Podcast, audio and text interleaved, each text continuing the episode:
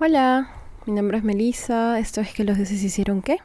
Un podcast de mitología griega, romana, nórdica, japonesa y ya saben. En el episodio de hoy vamos a continuar con la historia de Psique y la verdad es que, bueno, en verdad no he hecho nada esta semana y no tengo nada que contar. Y la historia es tan larga que ya quiero terminarle este episodio para no alargarlo más en otro episodio. Así que vamos a empezar directamente con la continuación de la trágica historia de Psique y ahora ya sabemos su esposo secreto, ya no secreto, Cupido. Antes de empezar, una breve advertencia. En esta historia van a ver temas un poquito medio violentos, de repente relacionados a maltrato psicológico. Se va a tocar el tema de suicidio, así que nada muy gráfico, nada muy intenso, pero sí quería hacer la advertencia para cualquier persona que necesite saberlo. Ahora sí, vamos a empezar.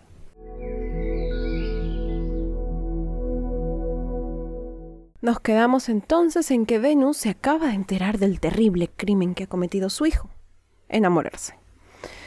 Esto por sí solo la fastidia, pero lo que le indigna más es que se haya enamorado de una humana y no de cualquier humana, sino de aquella a la que Venus misma había maldecido, su archienemiga Psique. Venus ha salido entonces a buscar a su hijo, a reclamarle, a regañarle, etcétera, etcétera, y lo encuentra en su cuarto sufriendo, y con todo el volumen de su voz empieza a gritar, sí, como mamá, bueno, pero esa mamá no tiene mucha, mucha razón. Ay, qué bonito, Primero, ignoras a las órdenes de tu madre, o debería decir, de tu reina, y luego te casas con esa mujer, mi enemigo, presumiendo que tendré que quererla porque es tu esposa. Ella empieza a hablar de cómo Cupido siempre se ha creído que era el único príncipe porque ella está muy vieja para tener más hijos, pero no, ella va a tener otro hijo que será mejor que él, que incluso puede adoptar ahorita un esclavo cualquiera y le va a dar todas las cosas de Cupido, para que así sienta el dolor que ella siente ahorita, pobrecita la loca. Un poco dramática, ¿no? Continúa como por tres párrafos hablando de cómo él ha sido criado mal, que nunca respeta a los mayores, que siempre avergüenza a su madre. Es un discurso clásico de las mamás así. Mi mamá nunca me ha hablado así, ¿no? Pero es lo que escuchas en las series. Soy buena chica, supongo, por eso nunca me han hablado así. Cupido está callado, pero su silencio no evita que Venus continúe y continúe continúe. Finalmente, ella sola concluye que no estará tranquila hasta que consiga venganza. Si venganza de la chica, cómo puede ser que me se estén burlando de mí. No. Se retira a Sadasa y cuando se va, sale del cuarto, se cruza con Ceres y Juno, que van a ser Demeter y Hera para los griegos. Les cuenta la desgracia que le ha ocurrido. Su hijo se ha enamorado, así de una mortal. Y ellas solo le responden cosas como, no entiendo, ¿qué pecado ha cometido tu hijo? ¿Enamorarse? No seas loca, pues mamita, ¿piensas que acaso que siempre va a ser un niño? Deja de perseguir a tu hijo, por favor. Bueno, así no, no más amables, porque finalmente le tienen miedo. Venus, obviamente, toma esto como una ofensa grandísima. La están ridiculizando, no quiero escuchar lo que me tengan para decir, así que se retira al mar. Por su lado, sí que no ha dejado de sufrir. Ella ha estado vagando día y noche, deambulando sin descanso, buscando a su esposo sin éxito. Un día, sin embargo, se va a encontrar un templo y la fugaz idea de que su esposo pueda vivir ahí cruza por su mente. A pesar de su agotamiento, se acerca con rapidez al lugar y cuando ingresa se da cuenta de que todo estaba sucio, estaba lleno de plantas, habían crecido, maleza, paja, cosas así. Entonces, poco a poco, ella empieza a arreglarlo, empieza a recolectar todo lo que estaba suelto porque pensó que, bueno, sea de quien sea este templo, un templo no debería de estar así de descuidado. Ahora, aquel templo le pertenecía nada más y nada menos que a Ceres, es decir, Demeter, quien está conmovida por su templo. Le informó que Venus le está buscando para darle un castigo sumamente severo en el que usará todo su poder divino. ¿Cómo va a estar arreglando su templo si tiene que estar pensando en su propia seguridad? Así que empieza a llorar y mojándole los pies con lágrimas le pidió, le rogó, le suplicó que la esconda, por favor, que le asile un par de días, quién sabe cuánto, hasta que la ira de la diosa se disipe o hasta que ella pueda ganar un poco de fuerza, porque estaba agotada del viaje que había recorrido. Ceres le contesta, le dice, mira, a mí me encantaría ayudarte, me has conmovido más de lo que puedo explicar, pero Venus es mi amiga. Además de que es mi sobrina y no puedo simplemente traicionarla. No quisiera por nada del mundo ofenderla, así que debes de marcharte y considerarte afortunada de que no te tome como rehén. Sí que está desesperanzada. Se retira y llora mientras camina hasta que llega a un valle en donde tenía en el medio otro templo. Y a ella se le ocurre volver a intentarlo. De repente ahora sí le, le atina con otra deidad. En este templo, diferente al anterior, encontró ofrendas muy ricas. Listones de oro que adornaban las canastas, eh, que escribían en letras los agradecimientos de la gente hacia la deidad a la que le pertenecía el templo. Así que sí que se arrodilla ante el altar y llorando reza. Por favor, protégeme de los peligros que me amenazan, sálvame de mi desgracia, porque sé que eres tú quien protege a aquellas mujeres embarazadas en problemas, Juno.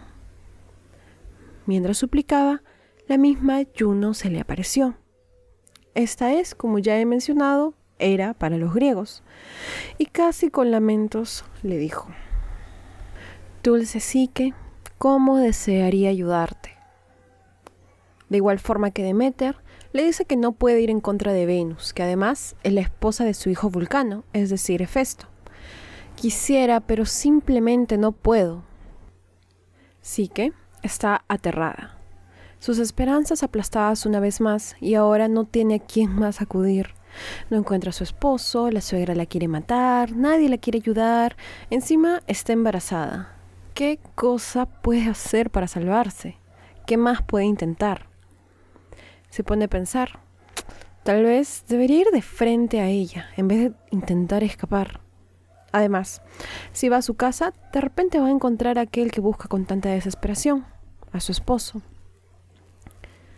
Por su lado, Venus ha estado buscando por todas partes de la Tierra, sin éxito alguno. Así que decide empezar a buscar por los cielos. Toma su carruaje y se dirige hacia donde vivía Zeus, es decir, Júpiter, para los romanos, y le exige que le preste los servicios de Mercurio. Ahora, el dios mensajero, que este va a ser Hermes, a lo que el dios supremo no pudo negarse. La diosa ahora le dio un par de direcciones. Le dijo, seguro, él ya sabía que estaba buscando una sirviente suya prófuga, pero sus esfuerzos eran inútiles. Así que acude a él para que ofrezca una recompensa a quien sea que la encuentre. Incluso se la describe así, que es decir, con detalle como para que nadie se confunda. Mercurio partió a cumplir con su tarea y proclamó por todos lados que si algún hombre conoce el paradero de aquella sirviente de Venus, la princesa de nombre Psique, deberá de acudir a Mercurio en el templo de Venus. La recompensa ofrecida son siete dulces besos provenientes de nada más y nada menos que la misma Venus. Con tal recompensa, no hace falta decirlo, pero la gente está emocionada, está así por los cielos, están preparados para ser ellos quienes encuentren a Psique y recibir los besos de la diosa. Ya están listos para salir con sus antorchas y buscar día y noche, todo sea por los besos de Venus. Pero sí que ha descubierto que eso está ocurriendo, que todo el mundo la está buscando y concluye que tal vez la mejor opción no sea seguir escondiéndose, porque finalmente todos la tienen en la mira. Así que ella decide que irá por voluntad propia hasta las puertas del palacio de Venus.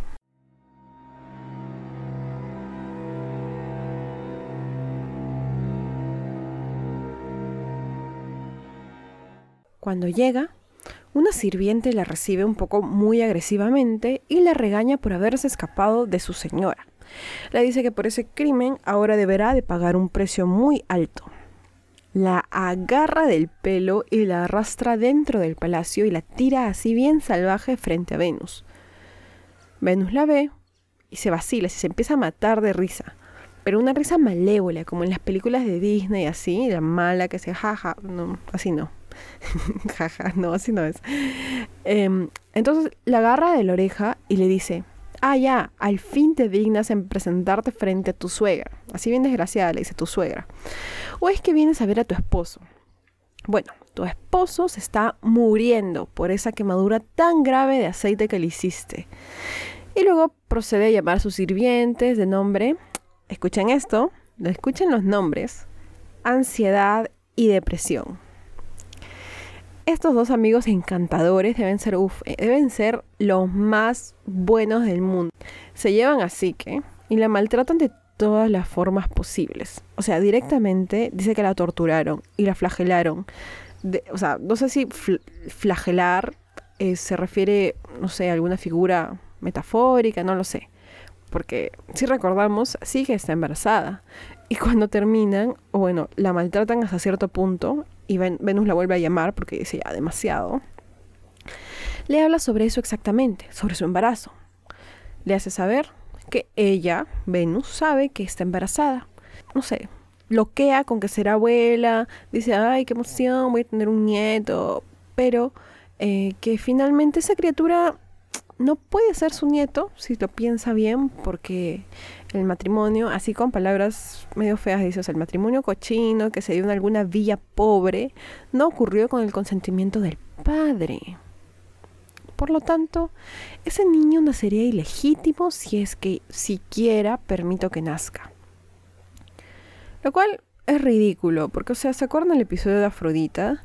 La manda es una desgraciada con su esposo que es Hefesto y tiene mil hijos con Ares, ni uno con Hefesto. Entonces, Cupido es hijo de Ares. En verdad, un poco eh, hipócrita de su parte, ¿no? Decirle, uy, tu hijo no es legítimo, vamos a tener que matarlo. Paso siguiente para la diosa. Vuela hacia Psique y empieza a golpearla si le rasga las ropas, le arranca el cabello, es demasiado así violenta. Sobre todo si uno recuerda los motivos por los que sí que está recibiendo este castigo. ¿Hizo algo? No. Lo único que hizo sí que fue casarse con Cupido, quien, o sea, ni siquiera sabía que era Cupido, la pobre. La loca trae consigo trigo, arvejitas, frijoles, así un montón de legumbres, un montón de cosas así, y las mezcla todas en una pila enorme, así gigante. Le dice, mira, así con esas palabras, tú eres tan fea que solo podrás tener un esposo si trabajas muy duro. Así que vas a separar todo esto, todos frijoles con frijoles, trigo con trigo, y en la tarde tiene que estar listo y yo tengo que aprobarlo. Ok la deja con la tarea y se larga a una boda, a una fiesta, hacia divertirse porque estaba un poco estresada con todo esto de la tortura. De verdad, la mitología griega es un... sorprende, sorprende, de verdad. ¿Quién se imagina toda esa historia? Bueno, sí que se queda así impactada como que, ¿qué mierda acaba de pasar? Así. Confundida porque la tarea le parece estúpida, ¿no? Que tiene... ¿Cómo voy a lograr esto? ¿Qué le pasa a la amiga? Para su suerte, pasa por ahí nada más ni nada menos que una hormiga. Así es, amigos, una hormiga. La ve así que y le da mucha lástima toda su vida y dice, pucha, qué tragedia su vida, de verdad me da pena. Le dijo a su amiga hormiga y así decidieron que le iban a ayudar y traen un montón de hormigas. Y un montón de hormigas van y llegan a empezar a, clasificar todas las hierbas, todas las legumbres en filas perfectas y antes de que sí que pudiera agradecerles, se retiran. De verdad, toda una cenicienta sí que. A las horas regresa Venus y está así borrachaza, porque obviamente había ido a celebrar, se había divertido y había descansado de su vida tan estresante. Llega y ve cómo la tarea que le había dejado había sido cumplida casi a la perfección y sabe que no fue Psique quien hizo eso En su cabeza ya tiene todas sus hipótesis, ya, ya sabe quién le ayudó ya. Así que le empieza a gritar, tú no has hecho esto. El que ha hecho esto es ese niño que se enamoró de ti. O sea, niño como que le dice, este, este, este sonso, ¿no? Este, ese que no sabe nada. Le tira su cena así en la cara así que y se larga a dormir. Un encanto, un encanto esta amiga. Cupido por su lado estaba en ese mismo palacio, solo que en otra habitación, donde se había encerrado para sanar sus heridas mortales y también porque no quería volver a caer en los brazos de Zeke. Y así pasaron la noche esta pareja de desdichados.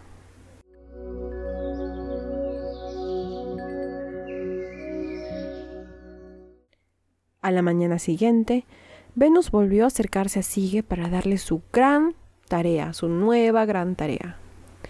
Le cuenta que hay un bosque, un valle o algo así, y cerca al río viven un montón de ovejas.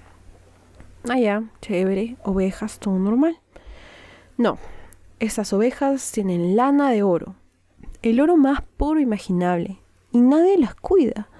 Así que tú sí que tendrás que recolectar un poco de esa lana, de cualquier forma que te salga, y me la vas a traer. Así que acepta, se retira, no porque estuviese particularmente emocionada de cumplir esa tarea, sino que ya estaba tan agotada, tan desolada que había planeado ya, o sea, ya, ella estaba pensando todo el rato que le decía, mira, vas a agarrar las, ovejas, bla, ella estaba pensando, puta madre, me voy a matar, me voy a matar, así, dijo.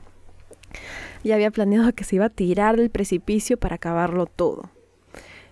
Lo hubiese hecho, pero aparece otro amigo de Sique. Esta vez, igual que con las hormigas, una planta siente lástima de ella y la detiene. Pobre, Encima la detiene diciéndole algo como que, ya sé que estás súper triste, pero por favor no contamines estas aguas sagradas con tu suicidio. La planta también ayudará a Sique a cumplir su misión con las ovejas. Le dice que ahorita mismo no debería de ir hacia donde están las ovejas, porque a esta hora están enojadísimas. Están muy, muy, muy alteradas porque ha hecho tanto calor que están hirviendo con locura. Le dice, espera que el sol baje y cuando el rebaño descanse cerca del río, vas a regresar al bosque y ahí vas a encontrar en los árboles lana de esas ovejas que se ha quedado atascada en sus ramas. Y así, una simple planta, con toda su bondad, salva a Sique. Sin embargo, el éxito de esta tarea no le trajo nada de suerte a nuestra pobre protagonista. Porque honestamente, para este punto, creo que Venus no tiene intención de perdonarle nada, por más pruebas que cumpla, por más éxito que tenga. Pero vamos a continuar a ver qué ocurre. Cuando sí que regresa con la lana, Venus arruga la frente y con una sonrisa cruel le dice, tú, tú no me engañas, yo sé quién te ayudó con esto, ya sé todo ya, refiriéndose una vez más a Cupido, Así, le lanza otra tarea más, esperando que esta vez esta prueba sí la destruya. Le dice, ¿ves esa montaña que está así allí a lo lejos? Ahí hay un río en donde agua oscura corre. Estigia es el nombre de este río. Tráeme un poco de ese líquido en este jarrón de cristal, agregándole ahí un par de amenazas más para ponerle diversión al asunto, asumo. A ver, si han escuchado al menos un episodio hablando de Hades, sabrán que Estigia es el nombre del río que cruza el inframundo. Bueno, es una laguna que se separa en diferentes ríos, ¿no? Así que tiene que acercarse al inframundo. No directamente dentro, pero bueno, cerca. Sí que acepta una vez más. Y lo primero en lo que piensa es, a ver, adivinen, sí, en volver a matarse. Pucha madre, esta amiga está por tercera vez ya, por favor. Pero cuando está cerca esta montaña, se da cuenta que es un poco difícil. Verán, la montaña era, mm, no sé, como que muy difícil de acceder, llena de superficies muy inclinadas, protuberancias, cosas así, llenas de espinas, qué sé yo, o sea, lo ve tan horrible que decide que no va a hacer eso que quería hacer. Incluso se va a cruzar con unas serpientes o con un, grupo de serpientes. Y hasta las aguas le gritan que se largue o si no morirá. O sea, me refiero a un poco hostiles las aguas, no como que, ay amiga, cuidado, te vas a caer. No, lárgate de acá a tu casa, tu vida no vale nada, etcétera. Así, el, el maltrato psicológico que recibe sí que es pero tremendo, de verdad. La cuestión es que el peligro literalmente las echa por todas partes, desde el lugar en el que está parada, hasta las serpientes, hasta el río. Todo era hostil, todo era horrible, sí que estaba harta ya, harta de soportar tanto dolor, tanto miedo, no podía ser que mereciera tal destino. ¿Por qué su vida había tenido que ser tan difícil? ¿Por qué todo había sido sufrimiento para ella? Se dio cuenta entonces que estaba en una situación de la que no podía escapar y no tenía fuerzas. Ya estaba harta ya. Solo le queda llorar desconsoladamente dejándose congelar por el miedo. De pronto, de la nada, un águila baja a toda velocidad y resulta ser nada más y nada menos que Júpiter, es decir, Zeus. Ya se ha transformado en águila antes para raptar a Ganímedes, así que eso de transformarse en animales, en águilas, es común para él. Le dice así que, mira mamita, ¿de verdad piensas que vas a poder tocar esas aguas? No, no le dice así, le dice bonito, ¿no? Le dice, mira, dulce, sí, que eh, no, no, es posible que tú toques esas aguas, porque los mismos dioses le tenemos miedo a esa agua, al agua que corre por el río Estigia. Todos quieren su poder, pero nadie se atreve a acercarse. Muy bondadoso eh, Júpiter. Sí, bastante. Bueno, entonces, para ayudarla, porque igual todos sienten mucha lástima del pobre destino que le ha tocado a Psique. Toma el jarrón de las manos de Psique y toma un poco de aquella agua. Encima, por alguna razón, le dice, ay, es que Venus me mandó a hacer esto. Es mentira, pero no sé por qué le dice esto. Pero bueno, Psique ha completado una tarea más de la déspota de su suegra, con ayuda y todo, pero las ha cumplido. Al fin, y así regresa.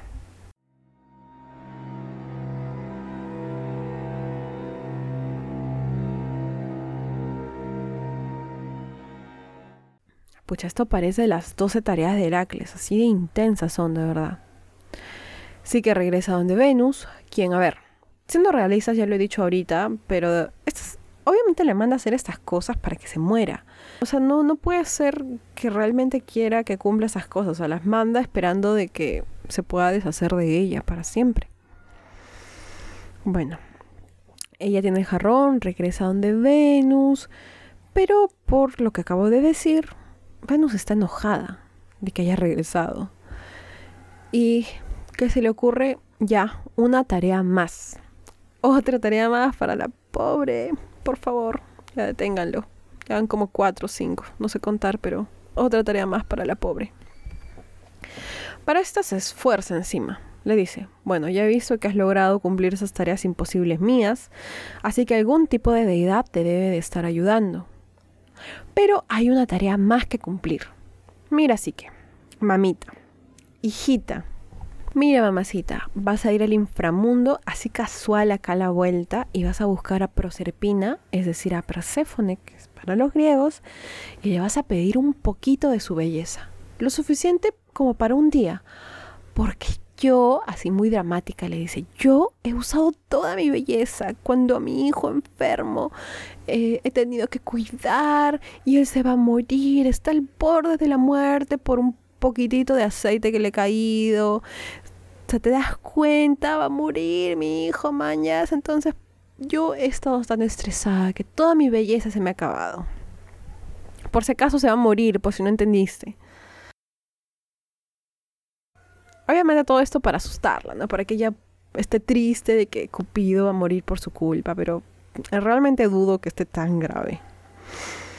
Sí que dijo, madre, ya, ya fue todo. Ahora sí, no hay forma de que logre esto, en serio, ya fue, ya, ¿para qué intento? Ya fue. Y sorpresa, intentó matarse de nuevo. Ah, su madre sí que. Se sube así a la más alta de las torres, lista para lanzarse. Ni siquiera de una forma así menos dolorosa se me ocurre, ¿no? O sea, no, tirándose del veinteavo piso a la sádica. Está en la cima de esta torre y está lista para lanzarse cuando de pronto, de nuevo, algo le habla. ¿Quién? La torre. Lo casa esta historia, ¿sí o no? Bueno, la torre le dice, doncella atormentada, ¿por qué buscas destruirte de esta forma? Sobre todo cuando estás tan cerca a cumplir la última de tus tareas. Tienes que continuar, yo te voy a ayudar. Y así, esta torre empieza a darle un detalle maldito de cómo llegar al inframundo, así los pasos que debe de seguir, qué tiene que hacer, dónde tiene que irse. Le dice que tiene que irse hasta Esparta, que por ahí puede ingresar. La torre se sabía de memoria todo el plano geográfico de la zona, o sea, del inframundo, porque le explica todo. Así le dice, vas a llegar, vas a bajar, vas a llegar a un río, va a estar Caronte, te vas a, vas a cruzar, va a estar el cancerbero, y así, todito se lo sabe. Le dice, tienes que ir con las manos untadas en vino y con una moneda debajo de, de tu lengua. Cuando te encuentres, o sea, encima se sabe así todas para, para, em, para pasearse a todos estos. Porque bueno, si han escuchado algún episodio del inframundo, hay pocas personas que han bajado al inframundo y han subido nuevamente sin perder la vida, ¿no? O sea, por ejemplo, Hércules hizo eso. Hércules, Orfeo, pero Orfeo después murió. A lo que quiero llegar es de que no es fácil ingresar al inframundo así como sin nada y regresar vivo. ¿no? Es como que llegas al inframundo y tienes que quedarte ahí ya. Pero esta torre, quién sabe qué será, se las sabía todas y le dice, pucha, llevas tu bistecito, le das tu pedacito de pollo al cancerbero y él te va a dejar pasar. Mm, no sé qué tan buen guardián sea si lo puedes distraer así. No le dice bistec, le dice una cosa, es que son como cinco párrafos de instrucciones, en verdad. Bueno, la cosa es que a pesar de toda esta información, obviamente sí que está asustada, porque es el inframundo. Hay muertos por todas partes y cosas horrorosas personas sufriendo y todo eso, ¿no? Pero supongo que no tiene motivos para no ir. Si ya no le importa nada y le están ayudando tanto. Así que va siguiendo los mil pasos que le han contado.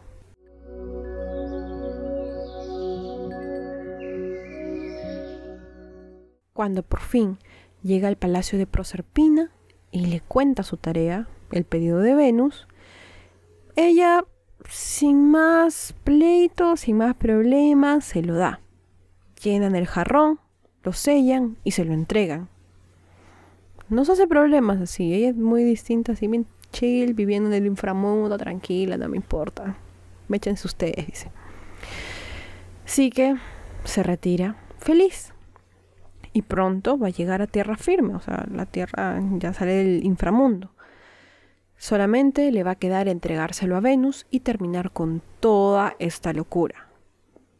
Pero un pensamiento viene a su mente. Se me acaba de ocurrir. Es así como ese meme de, de este de Plaza Sésamo, esa rana de René, de, de, Plaza Sésamo, que está mirándose a sí mismo con capuchas y todo tapado, así igualito, como que un pensamiento así, un diablito le habla así, que le dice, ¿qué tal? Ah, para esto, no sé por qué, pero sí que tiene unas ideas, en serio, aparte de que es súper crédula, es bien monse la amiga. De verdad, tiene unas ideas que tú dices, oye, oye, así da ganas de tirarle un lapo y decir, oye, ¿cómo, ¿cómo vas a decir eso? Pues, ¿saben qué se le ocurre? Le dice, ella, no, o sea, ella dice, ¿no? Mira, estoy trayendo un jarrón con belleza, así llenecito de belleza. ¿Qué pasaría si yo tomo un poquitito? así un poquitito, una nadita, así fácil logro que Cupido me vuelva a querer, ¿no? Y así abre el jarrón, pero cuando mira adentro no había nada. Estaba vacío y lo único que había dentro era sueño estigiano del río Estigia, o sea, no tengo idea de por qué le dicen sueño estigiano porque busqué para saber a qué se referían y no encontré nada. Pero me imagino que era un sueño poderoso, casi mortal o algo así. La cuestión es que al abrir el jarrón, un sueño terrible le atacó, haciendo que caiga al suelo en el instante. Ahora, Coincidentemente, por cosas de la vida, cosas de la mitología, en verdad, resulta que Cupido en estos momentos al fin se ha curado de esta herida mortal. Y no sé, la agonía de su enfermedad le ha hecho ver que no se aguanta más sin su amada Psique. No puede soportar vivir sin ella. Y así huye al cuarto en el que estaba atrapado y volando por el cielo busca y busca a su amada. Cuando la encuentra, y se da cuenta de la escena, de lo que había ocurrido, no puede hacer otra cosa sino arreglar todo. No sé, no le cuesta casi nada despertar así, que cerrar el jarrón, ponerlo todo perfecto para que nadie se dé cuenta de lo que ha pasado. Así de fácil, ni siquiera se demoró en, en encontrarla. Así salió volando, uy, justo ahí está, está dormidita, la vamos a despertar y así. No le costó. Le dice a ella, Mira cómo casi te has vuelto a arruinar con esa curiosidad insaciable tuya. Entrega el jarrón a Venus y yo me encargaré del resto. Así que sí que hace caso, medio palteada porque casi la friega por chismosa de nuevo, y lleva el jarrón a Venus, mientras que por su lado Cupido va directo al Olimpo, porque quiere hacer algo, tiene un plan, quiere solucionar las cosas por completo. Así que va y busca a Júpiter, es decir, Zeus. Busca su apoyo para evitar que Venus siga hostigando a Psique. Le cuenta todo así, le informa, le pide. Y Júpiter le da una respuesta así alucinante. Porque si fuera cualquier otra persona diciendo esto, tal vez sería un poco más entendible. Pero como es Júpiter, de verdad que está tronado este mano. Le dice básicamente, nunca, tú nunca me has mostrado respeto, me has herido, me has avergonzado una y otra vez. Y esta es la más chistosa todavía. Le dice, has desafiado las leyes y las reglas que mantenían el orden público, has ultrajado mi buen nombre y has destruido mi reputación, su reputación intachable de Júpiter. Escuchen, y escuchen encima con qué ha destruido su reputación, ah, con escándalos y adulterios. Este está loco, en serio. O sea, Zeus de todos los dioses va a acusar a alguien de eso. Ya, pues no seas payaso. ¿En qué mundo vives? No seas sinvergüenza tampoco. Pero bueno, Júpiter concluye su discurso después de reclamarle que porque es tan dulce, como Cupido es tan dulce, va a ayudarlo con su madre, con la condición de que este es asquerosazo ese, ese mano, de que Cupido le consiga alguna otra chica de belleza excepcional. Una joyita, ¿no? Entonces Júpiter hablará con Venus. Cupido ya no va a morir de esa herida tan terrible que fue hecha por un, una gota de aceite y sí que supongo que tratará de dejar de ser tan chismosa. Júpiter entonces ordena a Mercurio que invite a todos los dioses a una asamblea. Cuando todos sean reunidos, él da su orden. Porque no es una asamblea para discutir nada. Él va a ordenar y va a decir, miren, ustedes saben que yo he criado a este niño con mis propias manos y debido a los impulsos terribles que tiene la juventud, he decidido restringir su impulsividad con los lazos del matrimonio. Básicamente dice, miren, Cupido es incontrolable y he decidido casarlo para que se calme. Continúa diciendo que ya ha encontrado una chica que ama, así que dejen que se quede con ella, que la tome en sus brazos y que en los brazos de Psique complaza sus pasiones por siempre. Complazca, digo, lo siento. Voltea hacia Venus y le dice, hija mía, no te desanimes, no temas por tu estatus, porque se case con una mortal. Porque yo, Zeus, digo Júpiter, haré que esta boda sea de iguales, legítima, de acuerdo a la ley de los dioses. Dijo, no te vas a casar con una mortal. Entonces, ¿qué significa? Ordena a Mercurio que traiga así que a los cielos de una vez y cuando ella estuvo ahí, le dio una copa de ambrosia, la bebida de los dioses, y le dijo, que bebe esto y sé inmortal. Así, tu lazo con Cupido será eterno. Y así, que se convirtió en inmortal. En ese mismo instante, un festín apareció. Cupido tomó a Psique en sus brazos con tal velocidad como si temiera que se volviesen a perder. Las horas adornaron a todos los asistentes y todo lo que estaba alrededor con rosas y flores, mientras que las gracias rozaban bálsamo por doquier. El coro de las musas entonaba las melodías más hermosas e incluso el mismo Apolo tocó su lira. Venus, como si nada hubiese ocurrido, bailó en medio del salón con un sátiro. Así, Psique y Cupido se casaron, de acuerdo a los que esa ley tan poco fiable ordenaba, ambos como deidades. Y el sufrimiento de aquella pobre chica, que no hizo nada sino solo nacer, por fin terminó. Con el tiempo, una hija nació de ambos. A ella la llamamos placer.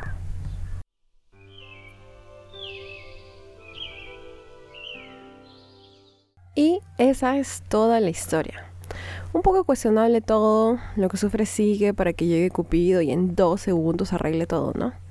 Pero al menos el final fue feliz y es una de las poquísimas historias de amor que conozco en la mitología que no terminan en muerte, tragedia y dolor intenso, así por siempre. Así que, yay.